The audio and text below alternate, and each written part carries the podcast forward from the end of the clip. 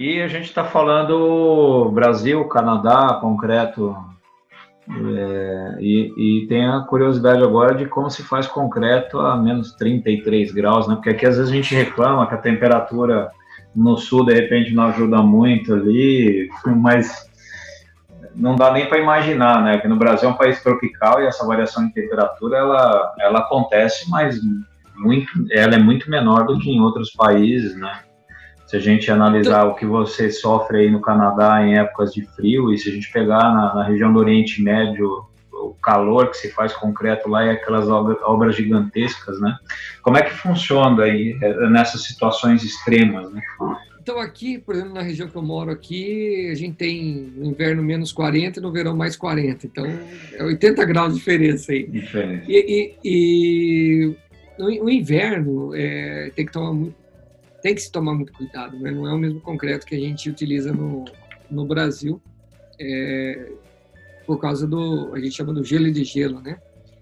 Então, isso é um grande problema no, no, no concreto. E para a produção, vamos voltar aqui que você perguntou da produção, né?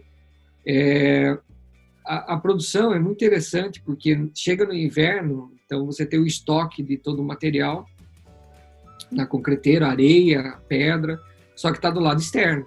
Temperatura está menos 30, menos 40, está tudo congelado. Então, eu, eu, eu, fui recentemente numa concreteira no inverno, aí você tinha um, um picador lá quebrando as pedras, tudo grudado, tudo congelado, areia e aí, normalmente, você tem o pátio da concreteira, e embaixo da concreteira é na onde que eles é, tratam todo esse material, né? Então, você tem uma espécie de grelha, eles vão jogando esse material, tudo congelado, e vão passando por esteiras e suflando ar quente e aquecendo todo esse material.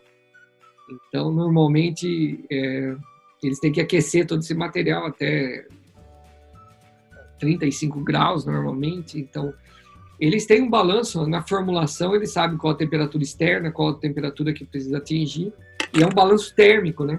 Então tem todo um cálculo para isso, qual a temperatura que eu tenho que aquecer a pedra, a areia, qual a temperatura que eu vou colocar na água e qual a temperatura é, que está meu cimento.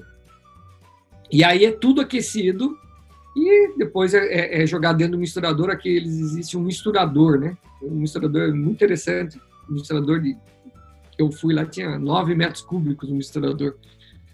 E ele joga todo esse material aquecido já. A água, no dia que eu estava, estava a 80 graus água.